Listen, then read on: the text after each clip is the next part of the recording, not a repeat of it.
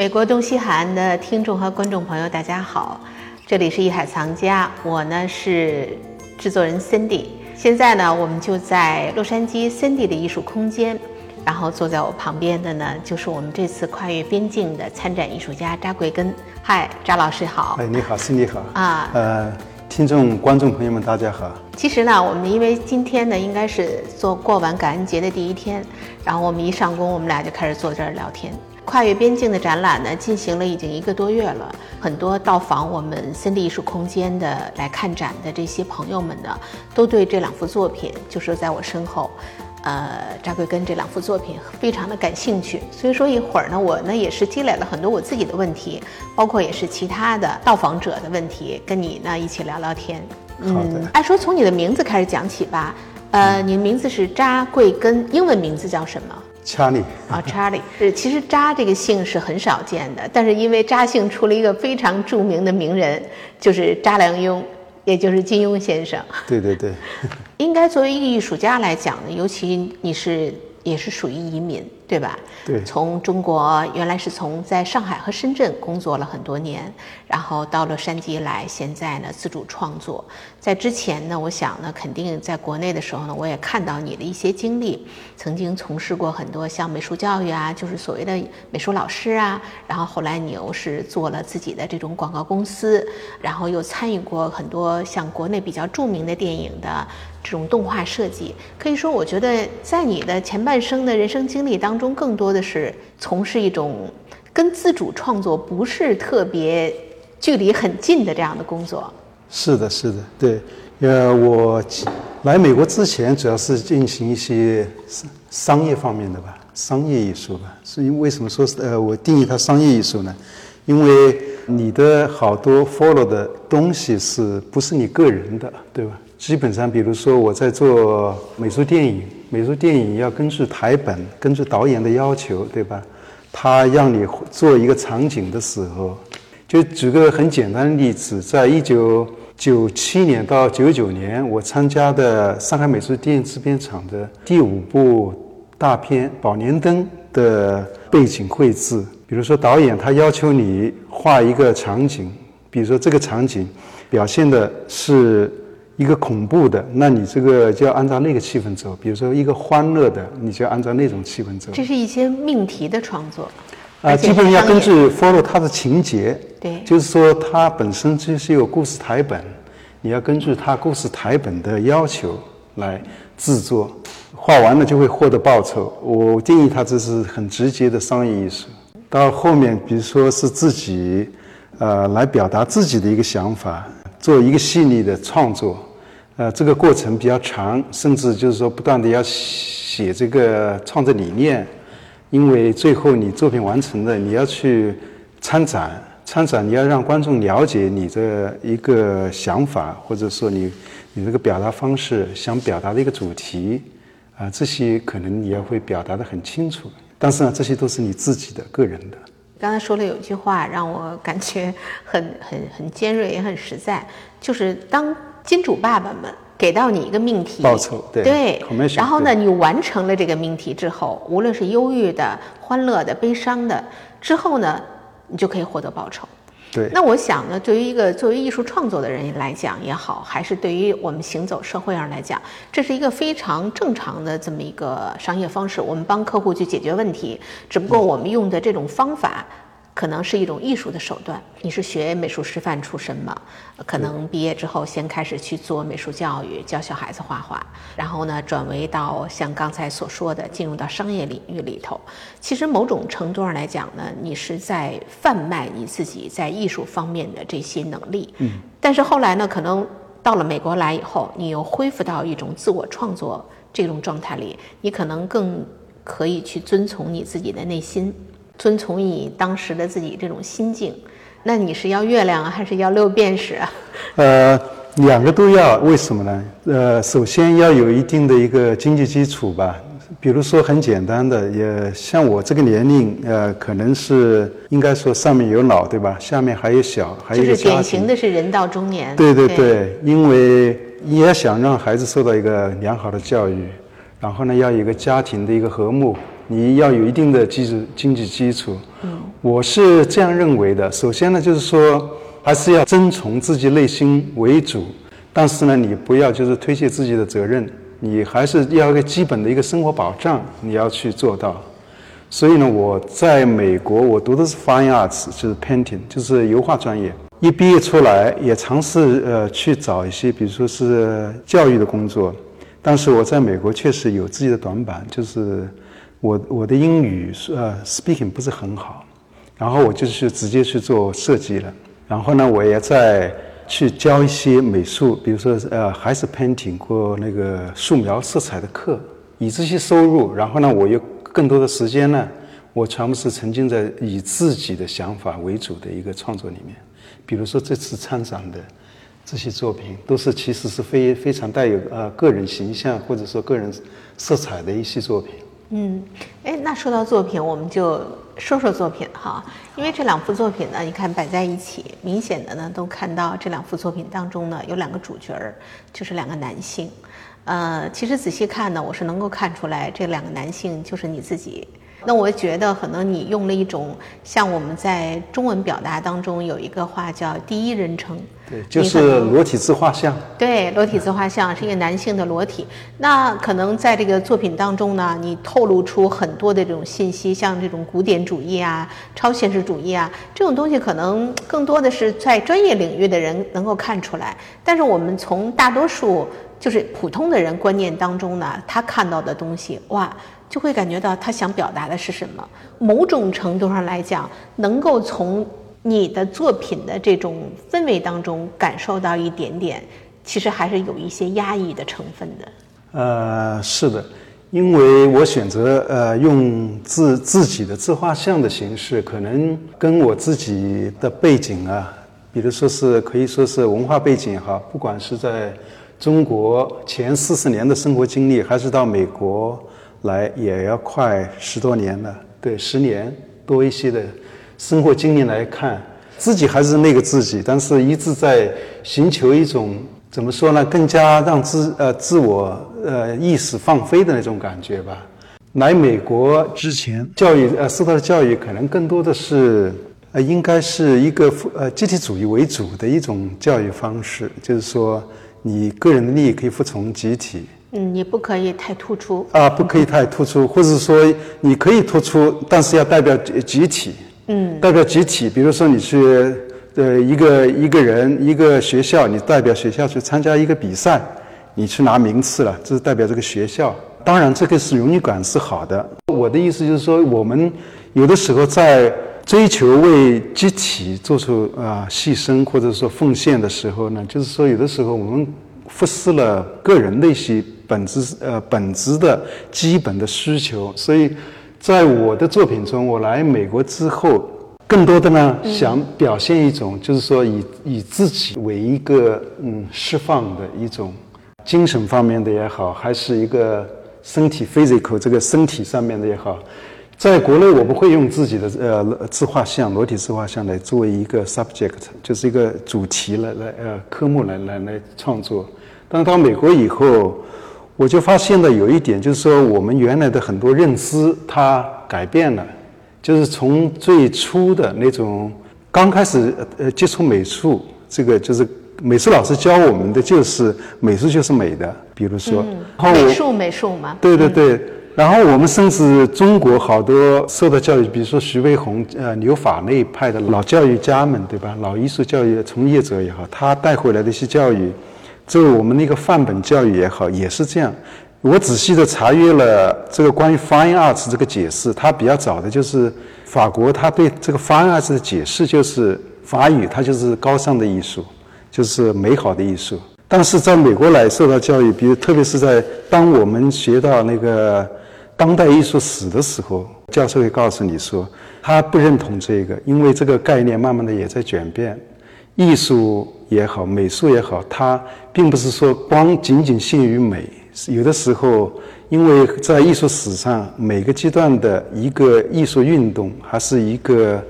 一个文化一个兴起，不光是美术啊，整个一个艺术大范围，从音乐也好，建筑也好，整体的范围，他们的兴起，可能是对旧时代的一些传统的、固有的或者保守的，他们认为保守的东西。来打破它，或者是在美国这边有个词，特别是在我读研究生，就是在评论的时候遇到最多的一个词就是重建。restructure，它就是说这个结构，它重新把它打破了，再把它重建。就是说，好多艺术史里面，它有好像一个一个反叛的这么一个一个心理存在。在我们看的刚才，我之前跟录节目跟 Cindy 也在说了一下，比如说我在我们离得很近的加州旧金山兴起的一个 funk art，因为在战后对好多维持的现状和次数啊，他们好多艺术家不满意，他们开始用在垃圾堆里面捡出来这种。破损的玩具啊，带很脏兮兮的东西，他们以这个作为素材来搞一些创作，就是做一些呃软软雕塑啊这种展览，有的时候甚至还有一些臭味在上面，在博物馆里面。所以我慢慢的发现，这个美术这个概念就并不仅仅是美这个概念，它可能还有更大的一个词汇的一个延伸，延伸出来的意思，比如说艺术，它也可以教育人。能够让你产生观后的一次反思，那个甚至比它表象的一些形象的东西，或者说一些色彩呀、构图啊这些东西更重要。对，我想刚才听到你讲的这个，我很赞同啊。尤其在美国，它是当代艺术是比较领先的国家。对。呃，全世界的这种当代艺术家可能都汇集在这里。对，二战以后，他就把艺术中心从巴黎。到了到纽约嘛，对吧？这也是一种近一百年来的一次一代一代的更新迭代。尤其你像到了从杜尚，后来呢到安迪欧霍，他们一再一再的去让大家去洗刷自己以往对美、对术。其实美术它更多的是一种术，它的一种认知。我觉得当代艺术其实是一种观念的艺术。这种所谓的观念呢，就像你刚才讲的，它利用了各种的媒材，现在来去创作的话，带给人的可能不见得光是是一种美的这种视觉效果，或者是一种一种思想，更多的我觉得是一种思考。所以说，当代艺术有时候大家不要好像我不懂啊，我看不懂啊，其实很多人都看不懂。而且也不需要看懂，你只要让他感觉到他带给你心灵上的这种感应就可以了。对对。所以说，我觉得就换句话讲，就是我们又回到你的这两幅作品当中哈，就是我们用一种比较，因为我知道你是很喜欢诗歌的，曾经在国内还做过这种诗歌的论坛，而且做得非常的成功。我相信这种曾经对诗歌的热爱，对诗歌的文字的表达方式，你把它转换成你的画笔，用你的绘画语言去体现的时候，但是它也充满了。诗意。那这幅作品当中，我就能够看到，如果说这个绘画主体是你自己的话，其实你是在向往着一种一种生活的一种一种状态里面。对我这幅画的主呃呃题目就是 breathing，就是一个深深的呼吸。呃，这幅画我原来在。呃，这个 idea 比较早开始有的时候，就在这个大流行期间，因但是那段时间基本上都待在家里，很少出去，有一段时间，所以我自己也感觉到精神上面也比较的压抑吧，有一段时间，所以我对这个题材特别感兴趣，就是关于让自己放松，让自己自由自在、自由呼吸，这也是这幅作品那个创作呃背后一个背景，一一个向往自己一个 liberate 自由的。不要受任何秩序的，嗯，不要受任何外界影响的，呃，能有这么一个一个心情，一个心情的一个放放飞吧。是，我觉得你看，穿过这些花丛哈，这些巨大的花束，啊，这些郁金香，应该是郁金香哈，我理解。郁金香，对，这个是一个超现实主义的手法，把花呃这个环境里面的东西都放大了，自己还是保持原来那个对。另外，你是利用了一种。这个透视的角度嘛，对，把你自己陷入到这个整个这样的一个所谓的现实环境当中的不现实的这么一个状态。背景是虚拟的，对。对，这个是我在做整个这些这一个细腻，呃，就是所谓的第三空间这个细腻，我都采用这个方式，因为有一个作家他曾经有一个命命名嘛，命题一样的，就是说第一空间是你的生活空间。第二个空间是你的工作跟，跟你比如说是工作空间，还有一个适当的不是直接的你每天一生小的那种要求的地方，就是为了挣钱的地方。第三个空间，他们就觉得这个是个非常放松的空间。这个比如咖啡馆啊，你可以让你自己彻底的放松啊。我这个也是引用了这个第三空间的这么一个概念，所以在这个信里中，我就采用了第三空间这个概念，然后呢，用这个不同的一个特定的图像，通过幻灯机投射到自己身体上，把自己的身体变成一个画布也好，还是一个行为艺术的。表演参与也好，来跟这个特定的图像来某些做出某些互动，然后呢会产生一种新的一个，连自己就都感觉到惊奇的一个环境也好，还是一个图像也好，让自己充分的来表达自己的想法。这是呃我的第三空间的，比如 breathing 啊，这个呼吸，还是这个这个 gate 大门也是有这个。对感，这幅呢就古典主义的这种味道就更重，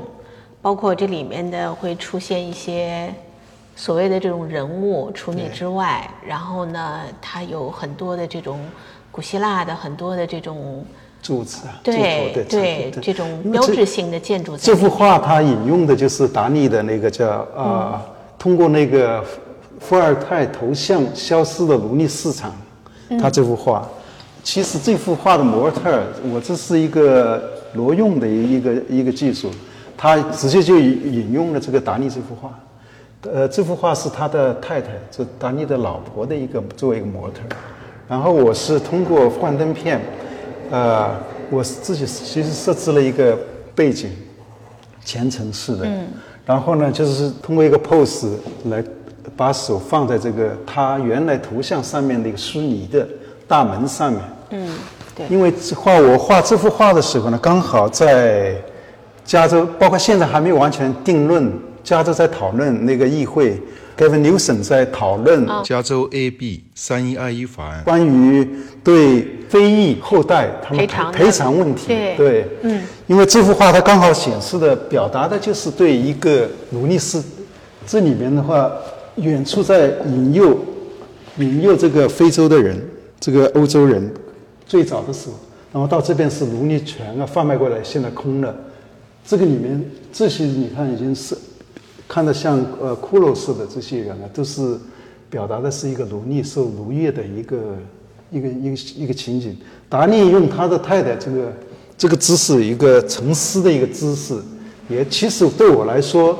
呃，因为伏尔泰是一个他是一个哲学家，是以反奴隶制来著称的，他的理论。所以他其实也是在一种质问，不光是在质问伏尔泰吧，应该说是质问这个社会一个现象。当然，当然啊，我们亚裔在美国也算是少数裔，同时可能在某些发声方面还不如非裔的人。对，我想通过这幅画呢，能够引起呃我们这位同样作为少数裔的一个亚裔也好，而是我们这个不同嘛，黄皮肤的对吧？黑头发黄皮肤的。这么一个主意，同时呢，也是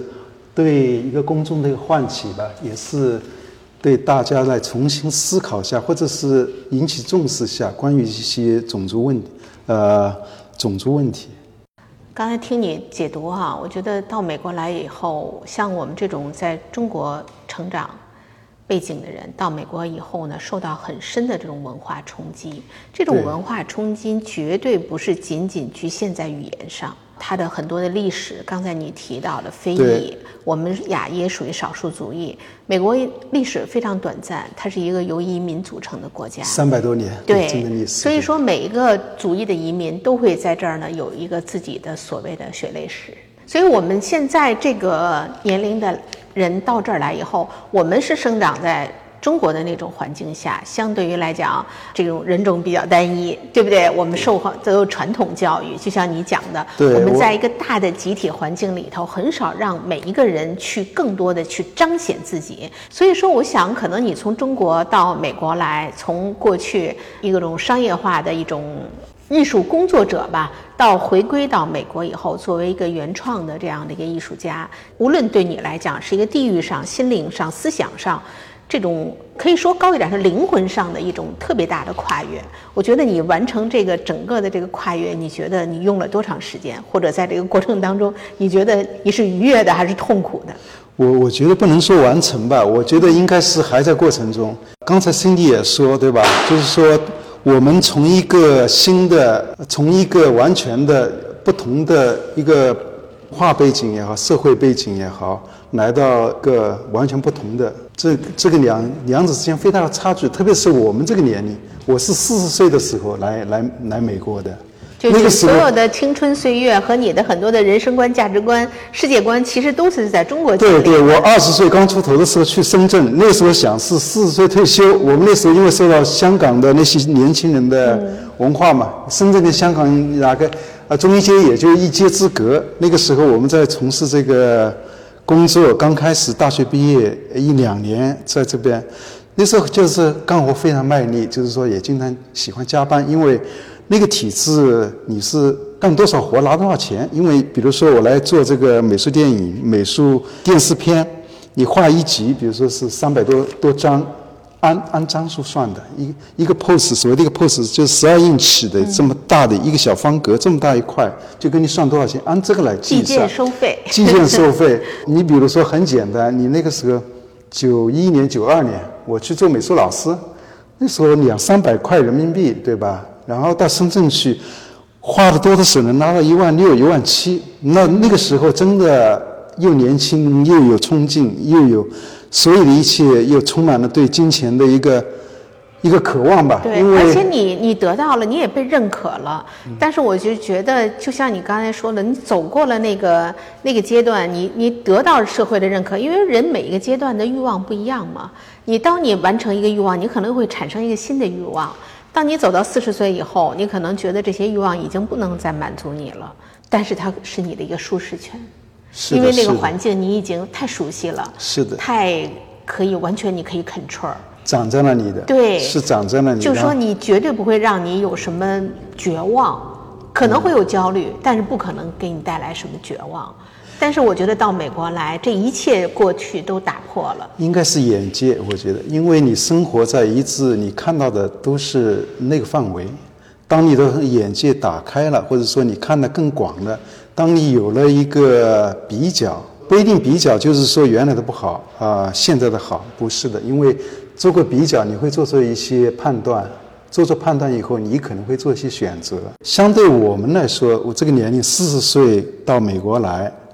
我我就是四十岁整来的，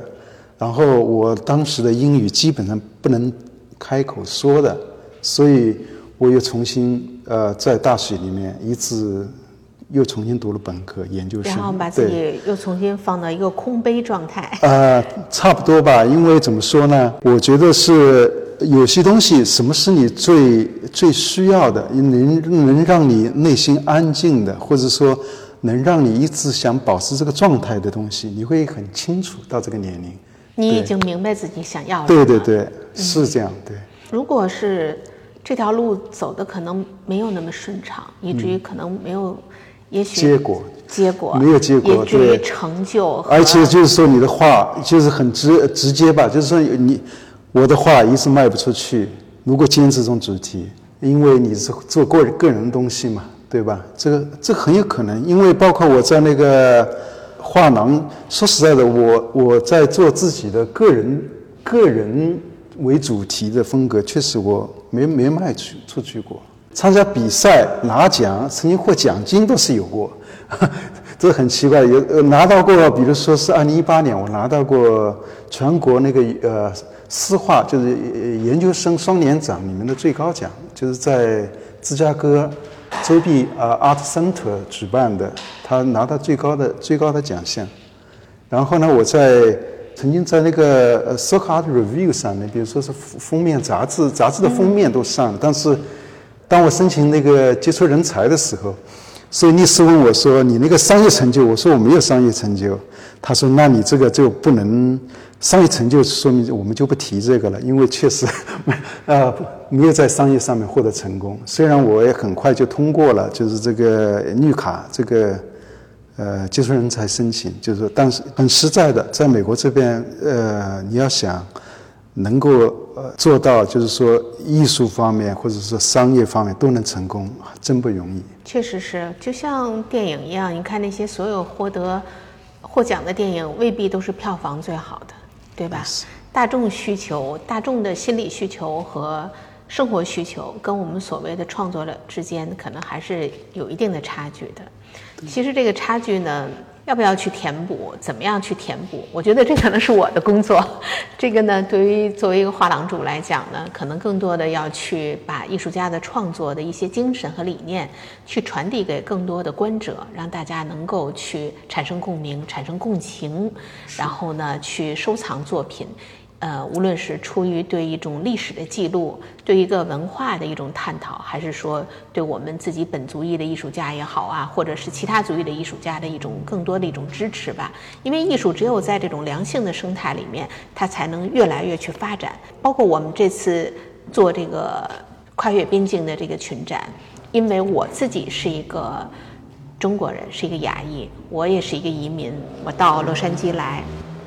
那我年轻的时候呢，也是学设计，然后我也没有从事，就像你一样，因为你在那个年代嘛，你要生存嘛，你要这个赚钱嘛，然后成家呀、立业呀。当你到一定阶段的时候，你的内心肯定还是希望回归到你的本本心。我现在做这个画廊，就是希望能够。在海外，在美国，能够去支持到这些少数族裔的，是我们包括亚裔，我们这些青年的艺术家。所以说，让大家能够更多的有这种机会去展露、展示，所以让更多的人看到这个作品。从某种程度上来讲，我们俩是在不同的路上做着相同的事情。啊，应该作为我作为一个参展代表，在这里也非常感谢。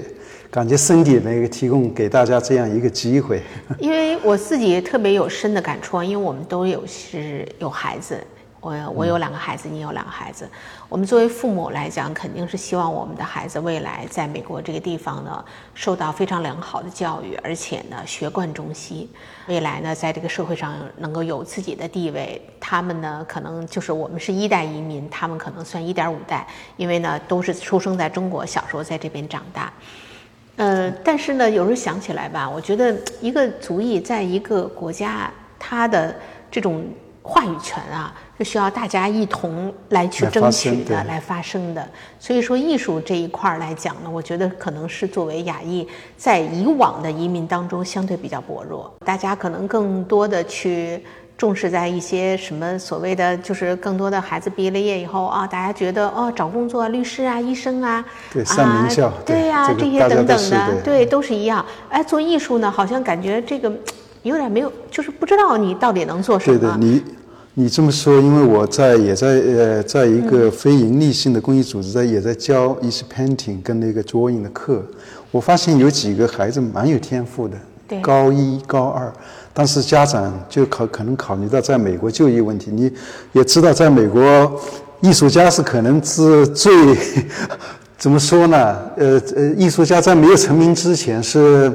穷困潦倒，穷困潦倒这个职业，这是由来已久的。特别是新移民的父母，在美国，他们一听说孩子是学艺术，首先问：哎，老师，他能以后的话学什么专业？说最后就是说选择 fine arts 的非常少。好多都是学工业设计啊、汽车设计啊，比如说是这个插图动画或者这些为主了。就是在我理解中是偏商业性的、商业性的艺术专业为主了，都是。是这样。对。因为你除了出自主创作嘛，如果你要是进到一个商业领域里，你可能去找一个工作，真的未必有刚才学工业设计那些那么手到擒来。尤其在未来，我想呢，这个时代发展 AI。已经逐渐的进入到人们的生活啊，方方面面。尤其一以以前一直有一个探讨，就是未来 AI 发展，那么会不会艺术家的饭碗就被拿掉？不光是艺术家，现在好多学工科类的，你看好多教授，你写毕业论文的时候，好多 research 他就直接问，告诉你说，问 ChatGPT 说，你有好多基本的问题，不要先来问教授了，说你直接可以去问 ChatGPT。对呀，所以说，我想呢，那对于你来讲，因为我也平时接触到很多年轻的艺术家，九五后以至于零零后，我觉得，哎呀，看到他们觉得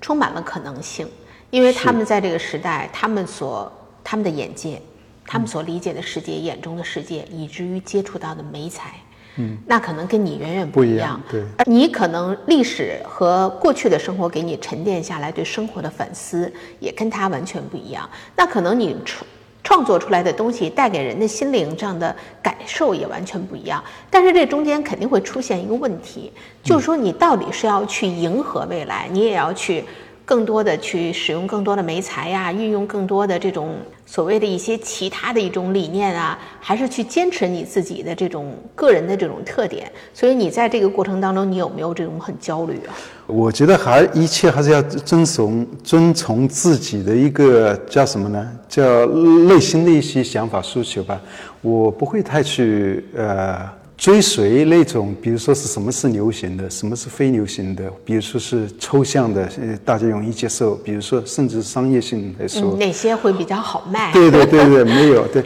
因为我我一直相信一句话，就是说没有艺术史，只有艺术家，因为他的生活经历，他的创作出来的东西，并不是说因为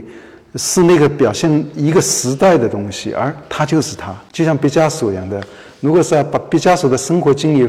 放在中国老百姓，如果毕加索生活在中国去，他那个时候可能他不会成名，为什么呀？可能被派出所抓去了，为什么？你看看他的生活经历里面，对吧？十七岁的那个玛莎，那个小姑娘会为了给他生了一个孩子，十七岁未成年，这个我就觉得他没有那么宽松的。对，那那时候叫流氓，现在叫渣男。没有，还有一个，比如说在。我记得我们那个艺术史的教授说的很很有趣的一个，在一个公共场呃一个非常大的一个不是叫公共场合吧，一个艺术性的一个 party 一样的，那个艺术家过去，明明大家都写着公共场合不可以抽烟，但是他就是拿着雪茄，那对，好多人就说这是艺术家特权，就说你不要一致要以一个标准去要求一个人，所以说每个人他都是特定的。特别是我感觉到，从我四十岁以后来美国以后，有一种觉醒以后，我不会太 care 别人会怎么评价你，呃，甚至我画的时候，我前个系列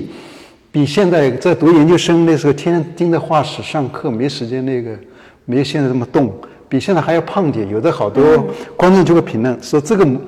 画的不错，就是这个艺术家应该有点胖，应该减减肥去，是吧？我觉得。可能他的欣赏角度跟我表达的想法，可能我我就是我就是那样在那里那样存在的，可能而且艺美术，我也觉得它不一定就是美的，就是让你看到一个状态吧，就是看到一个艺术家他认同的这个一个状态，一个一个一个哲学系体系也好，就是他非常的，我甚至评论呃评价自己的作品，我追求的就是一个比较的一个。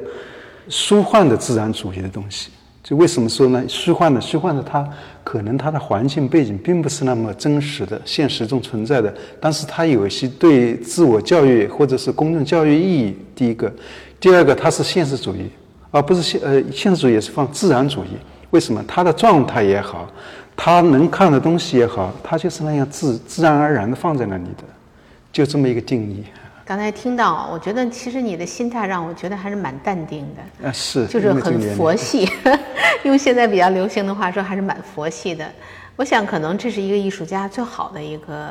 一个创作的一个状态。因因为我是这么认为的，因为你能做到佛系，你可能不会是太多的依赖。因为我从用自己更加直接的方式，比如说我去，呃，哪怕就是说干体力活也好，我。不是非得要以这个米来下锅。我说实在不是很讨好观众。我做一个真实的自己。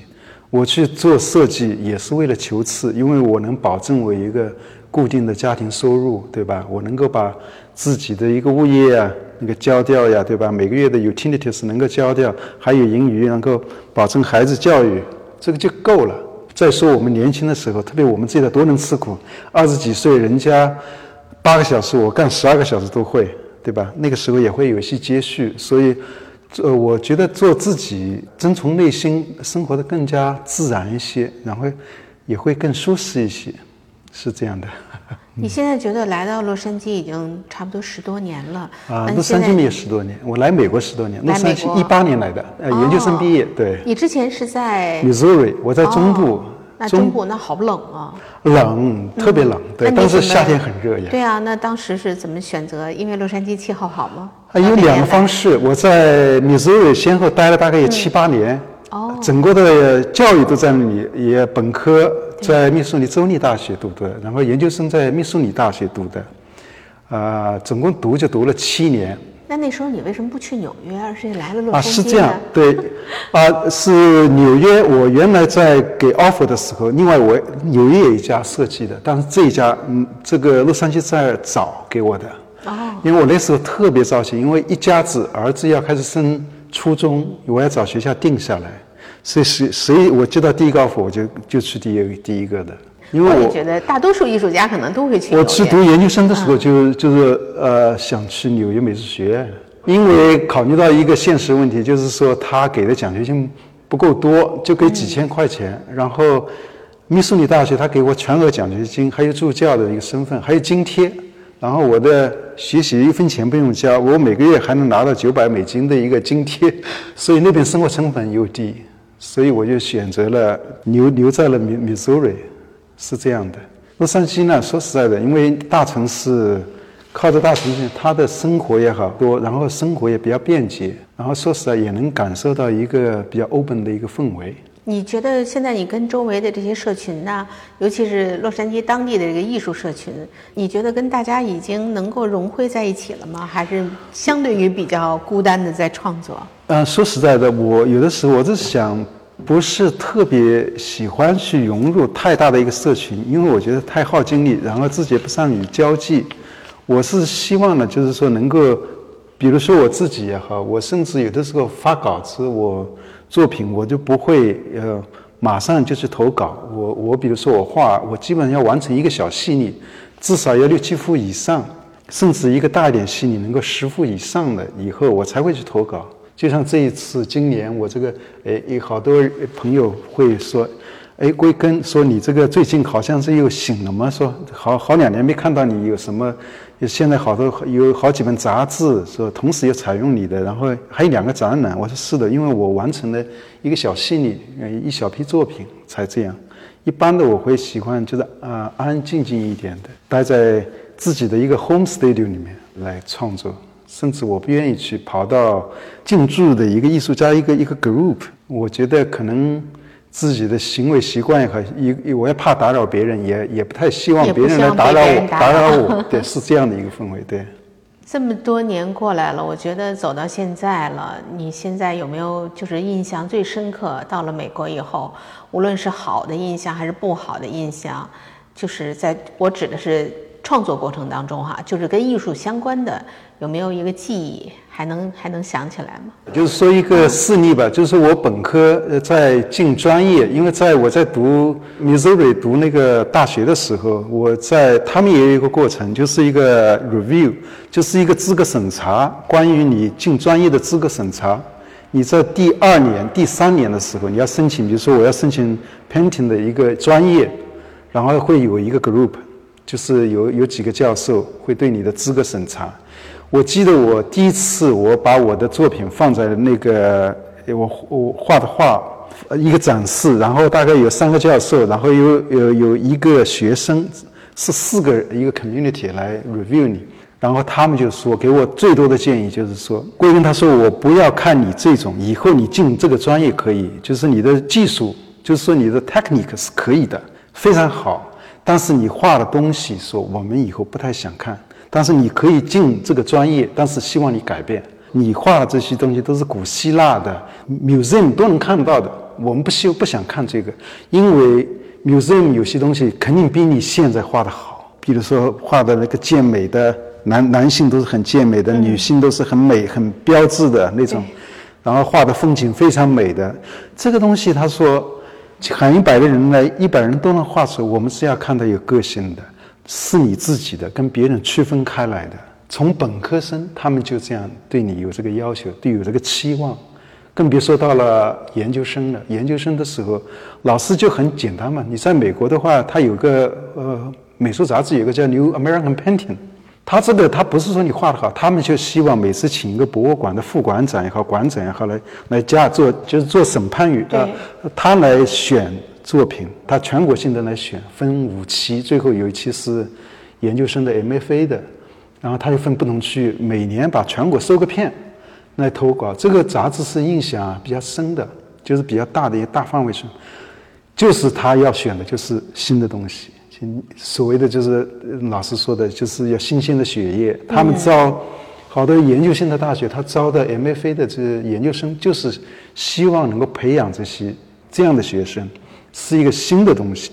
对这个东西不是说大家呃今天看看这个也是那个也是，它就是说能够有你表现个性的，能够弥补人家没有做过的那些东西。我觉得这是一个艺术家的职责。对对对。对，我想可能这些话说起来可能有点扎心哈，但是确实是我很理解刚才就说教授讲的这个话，你的作品可能代表你的水平。但是你要看到，让我们看到属于你的东西。所以我们之前在聊天的时候，你就呃，之前一开场的时候你说那个美术，可能分两块。如果是解读用中文咬文嚼字的人说，有美，还有术。术术可能我看现在很多，我喜欢关注一个叫什么呃头条，头条上面说最多的就是什么工匠精神，甚至我们看到好多甚至艺品艺艺品人在呃国内的，他们都会说，好像是最高级别的就是。智匠，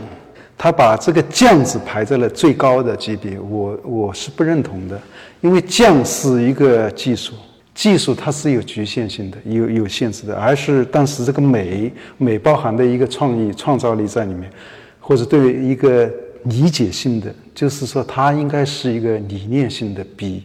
匠、比术应该是更高一个境界的，因为它是理论，它不是一个技术。